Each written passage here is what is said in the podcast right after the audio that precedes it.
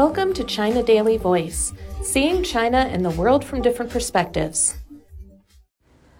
Meeting sets tone on major reform tasks.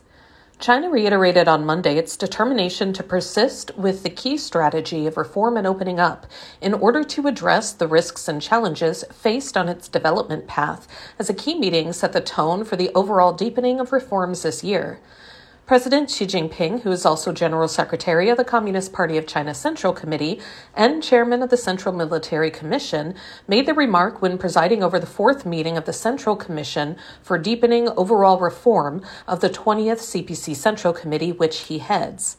It was stressed at the meeting that China will continue to work on reform measures to expand domestic demand, boost confidence, ensure the public's well being, and fend off risks, according to a statement released after the meeting. Efforts should be focused on resolving the most crucial and pressing issues through reforms to remove barriers hindering the smooth advancement of Chinese modernization, it said. It was agreed at the meeting that this year's primary task is to plan for further steps to advance the overall deepening of reforms. Efforts must be made to fully mobilize enthusiasm for reform throughout society, further consolidate the consensus on reform, and rally the entire party and the whole nation to carry forward and complete major reform tasks, the meeting said.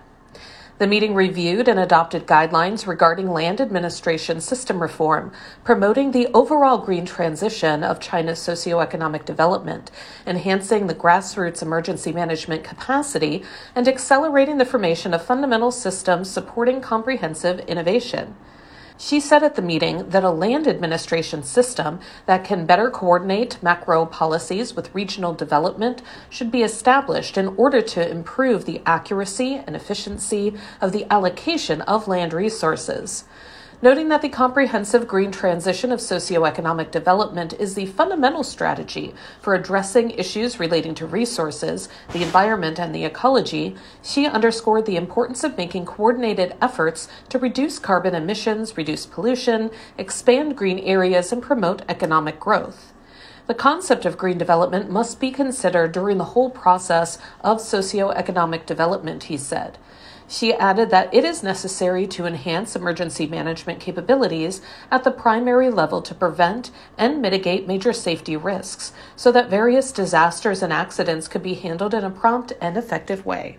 That's all for today. This is Stephanie, and for more news and analysis, buy the paper. Until next time.